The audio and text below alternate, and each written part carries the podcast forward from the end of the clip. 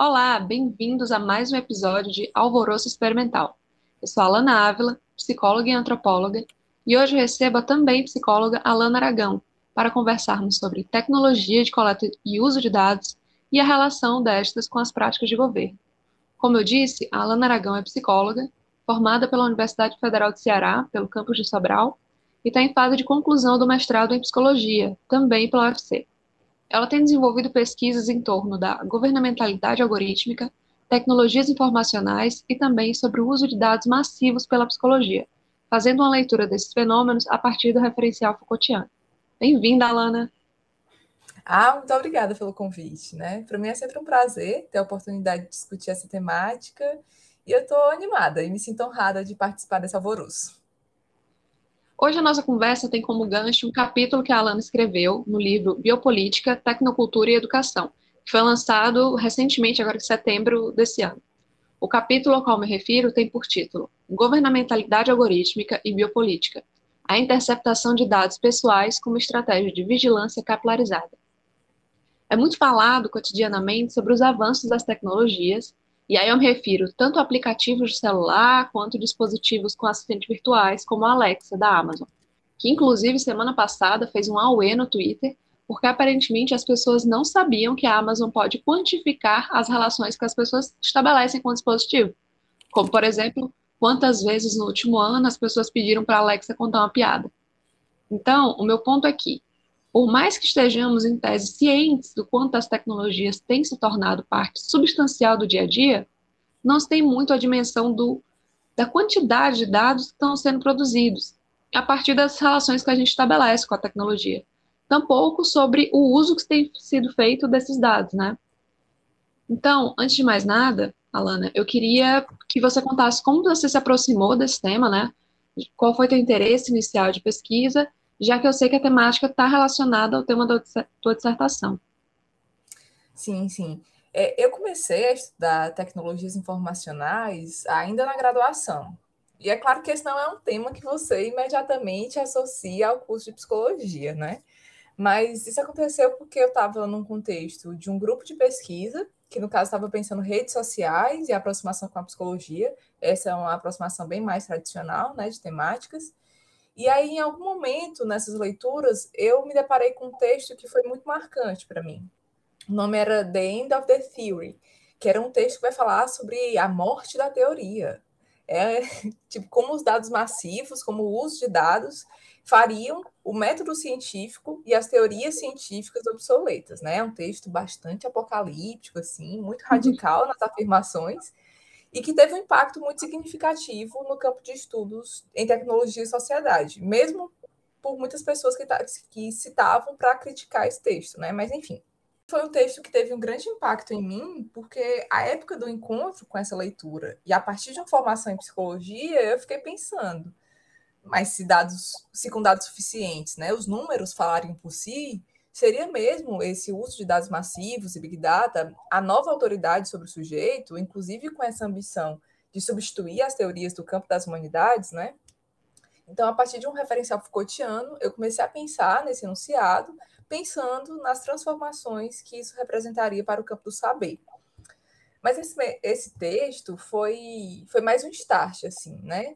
Porque a minha questão foi assumindo outras dimensões ao longo das leituras que eu fui encontrando e não foi exatamente o desaparecimento da psicologia que eu encontrei ao longo dessas leituras, ao contrário. O que eu encontrei, na verdade, foram dois movimentos que argumentam em favor do seu não enfraquecimento, o seu não desaparecimento, né? Um que trata da utilização de dados psicológicos para impulsionar as correlações algorítmicas de dados, que aí tem a ver com o modo como os dados da nossa interação com as plataformas são coletados e a psicologia tem sido usada como uma matriz de saber para as mais diversas finalidades nessa relação. E aí, nesse caso, existem exemplos muito famosos, é, como o experimento de contagem emocional que o Facebook realizou, né? É um, é um exemplo em que o próprio Facebook manipulou o feed de notícias de alguns usuários com a perspectiva de ver se o contágio emocional era possível pelas redes sociais, né? Então, alguns usuários recebiam um feed de notícia majoritariamente positivo, outro majoritariamente é, negativo, e aí eles tentaram investigar como que esses usuários que foram objetos do experimento é, produziam suas respostas, né? produziam publicações. É claro que esse experimento aconteceu sem o consentimento dos usuários e foi um bafafá, né? Assim também como o caso famoso da Cambridge Analytica, que foi muito, muito referenciado né, por usar dados psicológicos e comportamentais para microsegmentação de propaganda eleitoral. E isso ainda hoje é um exemplo paradigmático nesse campo. Então, esses casos são muito é, significativos desse uso da psicologia como uma matriz de conhecimento útil dentro das plataformas e da lógica de monetização de dados cognitivos emocionais o que hoje é um mercado em plena ascensão, né? O, o, uso desses dados, o modo como esses dados podem ser capitalizados, né? Como que isso pode ser monetizado. Mas aí também tem um outro lado, que é o modo como a psicologia passa a se interessar pelas formas de rastreamento e medição de aspectos subjetivos, que agora né, pode ser feito em larga escala, por conta desse contexto de ampla disseminação de dispositivos de vigilância. Né? Então, assim, quer dizer, existe uma psicologia que está entusiasmada em incorporar as técnicas de análise de dados com a expectativa de, assim, impulsionar suas conclusões, supostamente torná-las mais objetivas, né? E esse, foi, esse movimento foi o que passou a me interessar por parecer uma pista na transformação do modo de produção de verdade sobre os sujeitos, né? Então, eu comecei a pensar, hum, como que a psicologia estava incorporando a ciência de dados e por que, que isso seria algo vantajoso. E tu está falando da, da psicologia, e aqui a gente está fazendo uma, uma, tomando a liberdade, né, de falar da, da psicologia, mas no sentido de que tem vários nichos da psicologia que se relacionam de modo diferente com isso, né? Não, perfeito às vezes, é, quando eu falo, me refiro à psicologia, a gente que é do campo sabe que a psicologia não existe, né? Essa a psicologia no singular é uma completa miragem.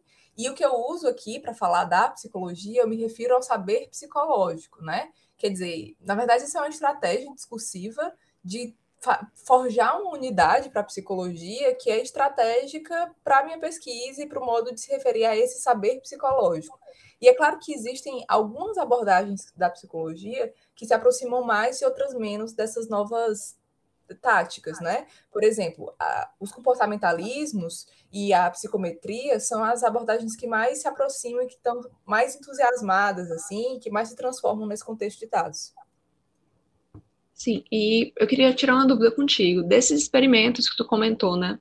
Eles uhum. são é, feitos mais por empresas que, que resolvem desenvolver isso, ou tem, por exemplo, órgãos de psicologia, né, que estão por trás desse tipo de experimento com o uso de tecnologias? Uhum. Ou é uhum. mais uma apropriação feita em torno do, do saber produzido? Não, é claro que existe uma consultoria de psicólogos, né? Existem algumas, alguns psicólogos que fazem parte desses experimentos, que aconselham, que inclusive fornece a matriz de conhecimento mesmo, a matriz uhum. de de explicação é, para esses fenômenos. Mas esses fenômenos, especificamente, esses experimentos que eu citei, foram é, protagonizados por corporações. Até porque quem tem esse acesso a, a esses dados massivos são majoritariamente as corporações, não são as universidades, por exemplo, que têm uhum. tido acesso a isso. Não de forma massiva, né? Essa, essa é uma corrida que a psicologia está tentando travar. Então, Alana, você poderia comentar sobre alguns outros exemplos de uso de dados e como que a psicologia tem se portado em relação tanto à utilização desses dados quanto na avaliação desses usos nas práticas de governo? Pois é, assim, o que começou majoritariamente como um laboratório gigantesco de mercado consumidor, porque o uso de dados massivos, primeiramente, teve essa proposta, assim, foi esse o principal uso, Hoje, essa vigilância generalizada e os usos dos dados derivados dessa vigilância têm tido diversas aplicações e perigosas aplicações, né? É importante demarcar que qualquer dado, mesmo aqueles que aparentemente são desinteressantes ou sem importância, tem o potencial para serem capitalizados e esse potencial tem sido explorado, com ou sem o consentimento dos usuários, né? A exemplo disso estão os dados coletados por aplicativos de fertilidade.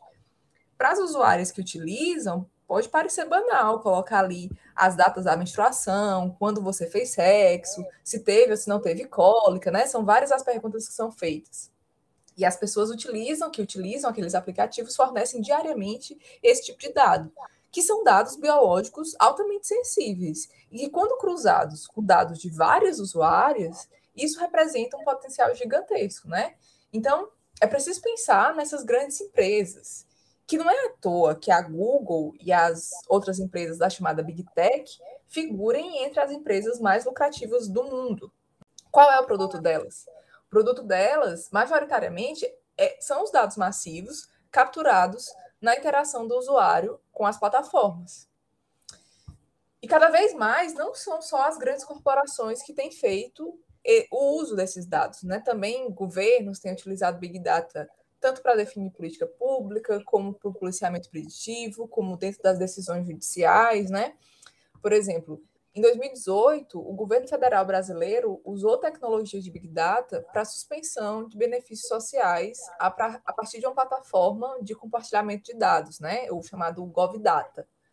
E é muito interessante analisar a discursividade que é usada para defender esses usos, né? Nessa compreensão de que a tecnologia representa a melhoria, o progresso, a objetividade, e é assim que isso tem sido defendido, né?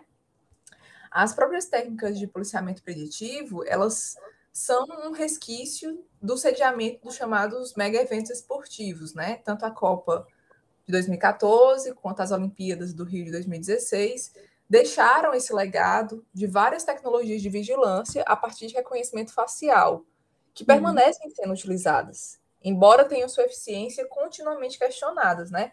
Na verdade, o reconhecimento facial é uma tecnologia super criticada por ser frequentemente enviesada e até negligente, principalmente em relação a gênero e raça. O Tarcísio Silva, que é um pesquisador da Federal do ABC, ele tem produzido uma linha do tempo que tem documentado casos de racismo algorítmico a partir das plataformas digitais. E aí são vários exemplos de invisibilidade, de desumanização e até de risco físico direto a pessoas negras por tecnologias, né? Tem aquele caso famoso do reconhecimento facial da Google marcando pessoas negras como gorilas, mas tem também outro caso do reconhecimento por imagem que o Google identifica um termômetro digital, esse termômetro muito comum que tem sido utilizado agora na pandemia, né? Na mão de uma pessoa negra como uma arma e na mão de uma pessoa branca como uma ferramenta, um termômetro, algo normal. Aí eu tenho aquela notícia de que carros autônomos, né, como aquele da Tesla, tem mais chance de atropelar pessoas negras do que brancas. Enfim, são diversos os erros e riscos de reconhecimento dessas tecnologias, né? É preciso pensar que esses algoritmos são treinados em conjuntos de dados parciais e que, em geral, reproduzem padrões tendenciosos, né? E aí o problema é que o uso dessa tecnologia é continuamente visto como um progresso, como algo mais uhum. neutro, mais objetivo, né? A Kate Crawford chama isso de Ouroboros estatístico. Ela diz que é uma máquina de, de discriminação que, além de se autorreforçar e ampliar as desigualdades, segue agindo sob o pretexto de uma neutralidade técnica, e isso isenta Sim. de qualquer responsabilidade, né? E aí você me perguntou sobre como a psicologia tem se portado nessa utilização e na avaliação desses efeitos. E é assim, né? Em primeiro plano, a psicologia aparece mesmo é interessada num pedaço desse latifúndio, assim, porque a possibilidade de explorar essas vastas coleções de dados em pesquisas ou, enfim, estudos, tem, tem entusiasmado, de fato, muitos autores da psicologia, que veem o Big Data como essa possibilidade inédita de coletar dados sobre sujeitos e populações. Então, assim, esse interesse, é claro, da psicologia também não deixa de ser uma forma de tentar se sustentar num espaço de relevância, de relevância científica e de uhum. relevância mercadológica, né? Porque psicologia também quer ir participar da crista da novidade, né? Como diz o Gil, a novidade era o máximo. Então, a psicologia está aí nesse rumo. Então, a gente vê o crescimento de pesquisas ambiciosas e, na minha opinião, assustadoras, assim. Por exemplo, tem um pesquisador que chama Michael Kozinski, também muito conhecido pela sua associação com a Cambridge Analytica, mas enfim. Uma das pesquisas dele discute sobre a previsibilidade de atributos privados, tipo orientação sexual, visões políticas, personalidade, é, abuso de substâncias, a partir de registros digitais de comportamentos, tipo os likes do Facebook, né? Por exemplo, tem outra pesquisa dele também que vai na mesma linha, que defende que os computadores já ultrapassam os humanos no julgamento de personalidade. E aí ele fala que, por exemplo, que, que um algoritmo com acesso a 10 likes, a 10 preferências suas, né? Uhum. Forma um modelo preditivo que supera um colega de trabalho na análise de previsibilidade de certo indivíduo. Com 70, ele superaria um amigo, e com 300, superaria um cônjuge, né? E aí esse artigo coloca as várias possíveis utilizações, né? Que pode ser no marketing, pode ser no recrutamento de candidatos para empregos, enfim. E ele vai além, assim, ele chega a anunciar um futuro em que as pessoas poderiam abandonar os próprios julgamentos psicológicos e confiar nos computadores para tomar decisões importantes da vida, tipo escolher atividades, planos de carreira e até parceiros românticos, né? Inclusive, a gente sempre vê isso em filme, em algumas séries, Sim. como que pode ter um algoritmo que vai achar a sua alma gêmea, e a gente fica esperançoso, né? Porque a gente ainda olha para a tecnologia com, com essa aura da neutralidade, da objetividade, de que é algo, de que é algo isento, né? Mas enfim, os usos são vários, né? Também tem outros pesquisadores, né, tanto do campo da psicologia quanto da psiquiatria, que vão propor o uso de dados massivos para diagnosticar quadros e estados mentais. Por exemplo, diagnosticar depressão usando dados de rede social ou dados de GPS, né? aplicativos para quantificar as capacidades cognitivas de sujeitos com esquizofrenia ou psicose. Enfim, são várias as possibilidades que têm sido exploradas. E aí, é, quando a gente olha para esses usos, né, a gente precisa dar um passo atrás e aí antes de comemorar as possíveis vantagens disso, né? Porque vai ter gente que vai falar assim: "Ah, mas isso é uma coisa muito boa. Isso oferece uhum. uma democratização do acesso à saúde mental, a possibilidade de detecção precoce de demência, a previsão do suicídio, outros usos, né? Só que antes de pensar por aí, é preciso interrogar quem teria acesso a esses dados e essa possibilidade de análise porque é preciso pensar sobre a proliferação dessas alianças clínico-corporativas que são usadas para compartilhar dados e treinar modelos de inteligência artificial. E aí, independente se essas técnicas funcionam ou não funcionam, é muito grave pensar na possibilidade de que, sei lá, dados interceptados em redes sociais ou qualquer outro rastro do tipo seja suficiente para inferir diagnóstico e estados mentais, como se propõe muitas dessas pesquisas, né? E aí, assim, mesmo que sozinhos eles não possuam valor clínico, né? Também não se propõe a ter a possuir esse valor clínico, ainda assim são conclusões sobre os sujeitos que têm potencial de serem exploradas em práticas discriminatórias e estigmatizantes, né? Podendo uhum. afetar acesso à saúde, limitar a aquisição de crédito, limitar o acesso de indivíduos em processos admissionais, entre outras práticas, né? Enfim, mas tem muita gente discutindo sobre isso e pensando sobre essas consequências. Aqui no Brasil, eu destaco o laboratório Media Lab, que é da UFRJ, que é coordenado pela professora Fernanda Bruno. Ele, na verdade, é vinculado ao programa de comunicação, mas faz esse enlace com a psicologia. Eles têm se dedicado ao que eles chamam de uma economia psíquica dos algoritmos, que é sobre o uso que tem sido feito dos dados cognitivos e emocionais pelas plataformas. Eu acho, eu acho interessante tu falando, porque pelo menos nós que crescemos justo nesse momento de virada, né, dessa, dessa amplificação do acesso à tecnologia, à internet, enfim, a gente está acompanhando essas, essas mídias, tecnologias, enfim, surgirem. A gente, o que a gente vê geralmente é que tem duas grandes visões sobre essa tecnologia, né? ou, ou é vista como muito inocente, né, como isso que vem simplesmente para facilitar a vida das pessoas. Então, nossa, para que coisa melhor do que um aplicativo que vai dizer que daqui a três dias eu vou menstruar, sabe? Que eu posso voltar lá e, ah, tal mês eu tive cólica nesse dia também, então ele está me ajudando, é um ótimo aplicativo. Ou então, quando se vai falar da, dos malefícios da tecnologia, sempre é um hipervilão da tecnologia, né? Sempre é uma coisa muito dramática e muito clara que aquela tecnologia é má. né? A gente uhum. vai aqui na, na, se for em clássicos de cinema e séries afim, é que é o robô que se vira contra a humanidade, né? É um grande clássico. Mas quando tu tá falando e quando eu estava lendo o teu trabalho, o que a gente vê é que isso é muito mais sutil, né? Sim. Não se trata de duas grandes vertentes da tecnologia que estão se degladiando, né? Mas o uso de dados e as formas como a, as tecnologias se infiltram na nossa vida é muito mais sutil. Então, é desde. Esse aplicativo não é simplesmente um aplicativo, né? O que é que é feito a partir dele? Não é tudo de bom nem tudo de ruim, né? Se a gente for pensar assim, né? Não é só, por exemplo, quando a gente vê aqueles testes que tem no Facebook, clica aqui e descubra, sei lá, que filhote de cachorro você é. E a gente grita, não clica aí, vai roubar teus dados. E a gente está distribuindo nossos dados em um bilhão de aplicativos de celular. Sim, sabe? porque saber qual estação do ano você é é mais importante do que a compreensão de que aquilo vai estar roubando seus dados. Aí agora sim, tu falou uma coisa que é muito importante, assim, é, é é uma cilada maniqueísta essa de tentar posicionar a tecnologia ou outras questões tão complexas quanto como positiva ou como negativa, né? Então, assim, ao mesmo tempo que não é produtivo fazer uma crítica que desqualifique e localize a tecnologia como uma vilã, né, da contemporaneidade aí, do mal, também não convém defender e exaltar suas vantagens e benefícios.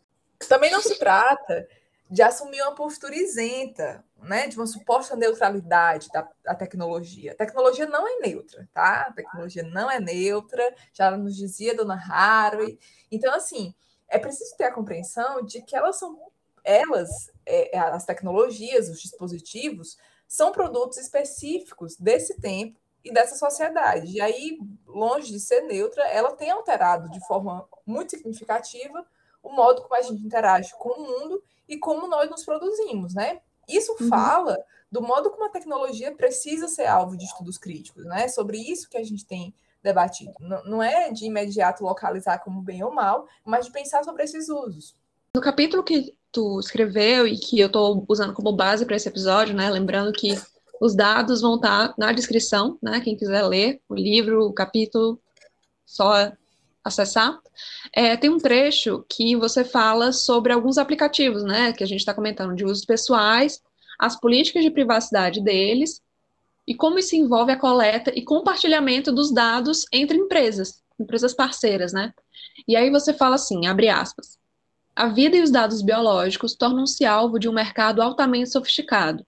Os dados algorítmicos coletados configuram um saber inédito sobre o corpo, que amplia as possibilidades de procedimentos cujo escopo é a vida. Fecha aspas. E aí, uhum. nesse momento, você traz Foucault para falar sobre como isso é uma expressão da biopolítica, né? Então, eu queria que tu comentasse um pouco, tanto sobre a definição que Foucault faz desse termo, né, que provavelmente é o mais difundido da obra Foucaultiana, uhum. e também sobre como esse uso de dados entra nesse cenário, né? Porque partindo da ideia de que nem todo mundo sabe o que é biopolítica, ou faz essa relação de primeira, né, quando a gente está pensando no uso de dados.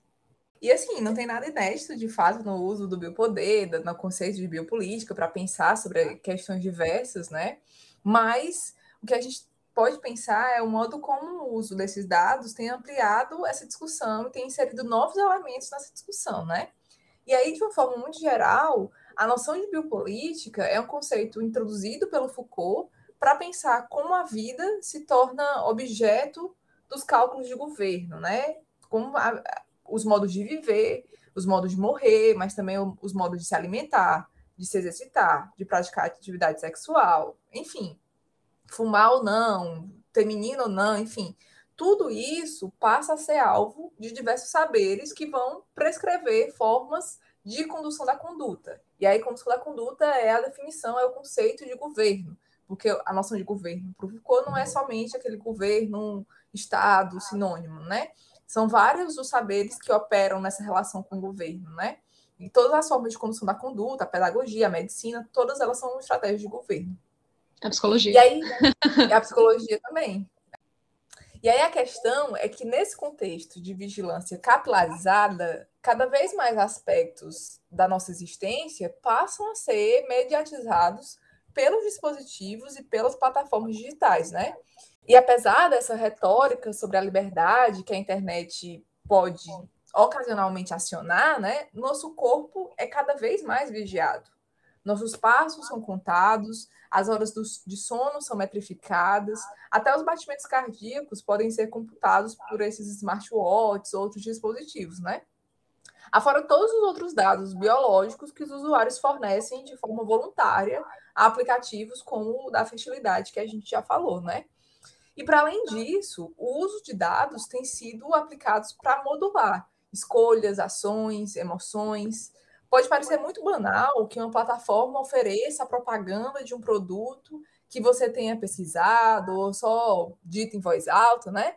Mas, uhum. na realidade, a maioria dos usuários não tem noção da quantidade de dados capturados, muito menos do modo como utilizados, né?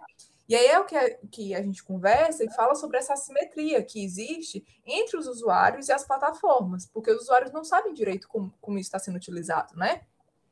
E aí, por exemplo, se nós duas aqui pesquisarmos a mesma coisa numa plataforma como a Google, por exemplo, é possível que a gente tenha resultados inteiramente diferentes. Sim. E aí o que parece ser uma personalização, né, quase uma comodidade, é na verdade uma curadoria de conteúdos feita algoritmicamente. E aí da mesma forma funcionam nossas redes sociais, em que os conteúdos agora não aparecem por ordem cronológica, aparecem por ordem de relevância, né? Uhum. E aí quem é que determina essa relevância? Esses algoritmos dizem que, nossa, que essa relevância é determinada por nossas preferências passadas, né? Por aquilo que a gente já clicou, por aquilo que a gente já usou, por aquilo que a gente já, enfim, interagiu dentro da plataforma. Mas isso é uma forma de criar bolhas discursivas que acabam acirrando discursos de ódio e fazem o usuário acreditar que aquilo que ele pensa é o pensamento da maioria das pessoas. Uhum. Então é aquilo, todo mundo acredita naquilo porque é só isso que ele vê, porque as redes sociais só mostram o pensamento que ele concorda, porque é isso que ele prefere e é isso que faz com que ele fique enganchado dentro da rede social, ou seja, que ele passe mais tempo naquela rede social, né? Então a gente é seduzido pelas comodidades e aparentes benefícios, quando na maioria das vezes a gente não faz ideia de como nosso comportamento tem sido modulado pelos algoritmos, né? Daí vem a noção de governamentalidade algorítmica da Rouvoir, que se refere a esse conjunto de práticas de vigilância que visam predizer por antecipação os comportamentos possíveis, quer dizer, de ofertar por antecipação algo que supostamente você vai desejar no futuro com base nos seus comportamentos passados. Então, assim, toda essa lógica é baseada na ideia de que o futuro repete o passado. Uhum. E de uhum. que nada mais, outro não existe. O futuro é igual ao passado, né? Eu acho engraçado que enquanto estava falando, eu estou aqui com a minha, com a minha pulseira, né? Conto que conta meus passos, conta meus batimentos, conta tudo. E eu fiquei pensando o quanto é, essa modulação ela é às vezes sutil, né? É olhar assim, nossa, hoje é sábado, não saí de casa, só tem 500 passos. Minha meta é 7 mil. Nossa, eu preciso, sei lá, dar três voltas na sala, sabe? E vai modulando assim coisinhas poucas que a gente nem se dá conta, Sim. né? Sim, tem uma noção, inclusive, que pergunta, né? Que, que é como se fosse o oráculo, né? Que, a, por exemplo, o, aplicativo, o algoritmo da Amazon que, que te oferta aquele livro que você queria, né? Te re, oferta não, te recomenda. É uhum. quase um conselheiro, né? O algoritmo da Amazon. E aí, é, o oráculo, ele prevê ou ele produz?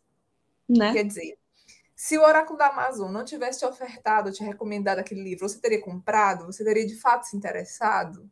Então, é uma lógica de produção, porque nessa recomendação há incitação do desejo. Não é uma, quer dizer, não é um governo que diz não, é um governo que diz sim, que oferta opções. Né? Então, é, é nessa lógica que a governamentalidade algorítmica também age, né? Sim, e é engraçado que às vezes a tecnologia dá meio errado, né? De vez em quando eu acompanho colegas postando em rede social, nossa, olha esse anúncio que me ofereceram. Quem o algoritmo pensa que eu sou, sabe? Ontem uhum. mesmo eu estava em um aplicativo, eu estava no Instagram. Eu nem sei se eu posso ficar falando o nome de, de aplicativos aqui, mas por favor, ninguém me processa. Eu estava no Instagram e apareceu uma, uma propaganda de uma psicóloga é, falando para você fazer um curso, né, para você se tornar um PC de alto rendimento. E eu fiquei completamente ultrajada, porque eu fiquei assim, como assim o Instagram acha que eu quero ser uma PC de alto rendimento, né? O, o que afinal hum. é alto rendimento em psicologia? Mas estava lá, né? Porque eu sou psi e por uma série de outros motivos aquela propaganda apareceu para mim. Uhum. Enfim, mesmo que eu não tenha me, me, me, interessado, eu sei que ela existe agora, sabe? Ela continua é, é. porque eu sei que ela existe.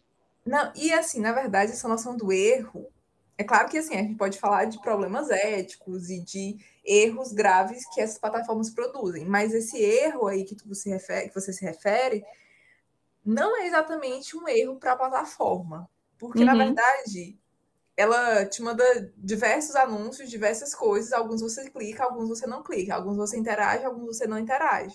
Isso não é um erro, isso é uma forma dela refinar o próprio algoritmo. Então, se você não interage, ela refina que aquilo não deu certo. Então, assim, não tem erro, não tem fora, não tem negatividade. Sim, é como se fosse, não tem né? E aí a questão é: você pode não ter se interessado, porque você não quer ser essa psicóloga de alto rendimento, nessa noção toda, né? Empresária de si. Mas você clicou, a questão é, não interessa se aquilo é uma coisa que você quer consumir ou não, mas você clicou ou não. É aquilo, é uma coisa que você foi lá e, e enfim, abriu a aba, passou um tempo.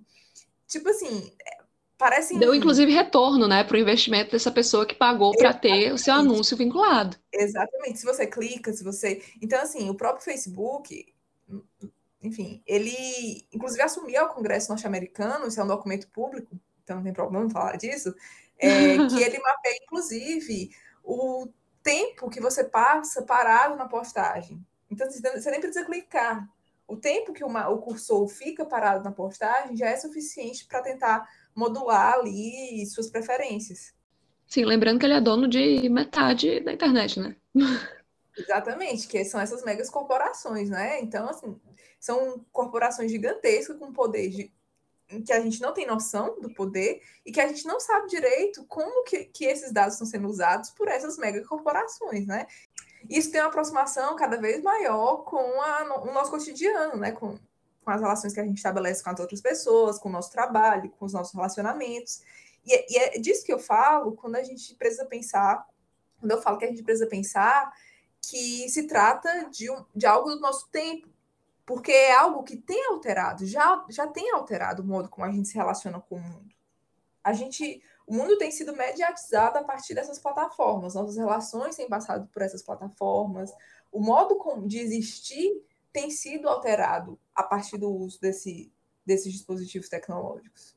Gente, o episódio de hoje foi para ficar pensando mesmo, foi para a gente ficar em casa quase colocando o chapéuzinho de alumínio mas a, a ideia é que a gente reflita mesmo sobre o uso desse, desses dados, né? E como isso está extremamente infiltrado nas nossas vidas, né? É, agora eu queria muito agradecer, Alana, pela tua presença, pelo teu trabalho. Eu acho ele extremamente necessário.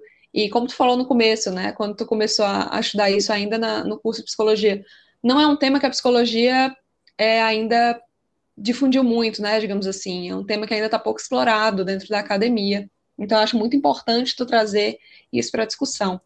Muito obrigada por participar. É, novamente, as informações da Alana vão estar disponíveis na descrição do episódio. E tudo mais que vocês quiserem entrar em contato com ela, com o trabalho dela, é só ler. Tá aí os dados para a internet usar. Alana, quer adicionar alguma coisa? Ah, eu vou deixar a indicação de um livro que chama Tecnopolíticas da Vigilância, Perspectivas da Margem. É um livro que foi publicado em 2018, ele tem diversos organizadores, entre eles a Fernanda Bruno, que eu já citei, que é uma importante referência para a minha pesquisa. Aí eu também quero agradecer o papo, gostei muito de participar, de poder conversar contigo sobre isso, e fico aí à disposição para seguir conversando com possíveis ouvintes interessados e que quiserem entrar em contato. Então é isso, gente. Todos os dados na descrição do episódio. Voltamos outro dia com mais um episódio do Alvoroço Experimental. Quando? A gente não sabe. Como? A gente também não sabe. Mas sigam no Spotify e nas outras plataformas. Então, abraços e até depois.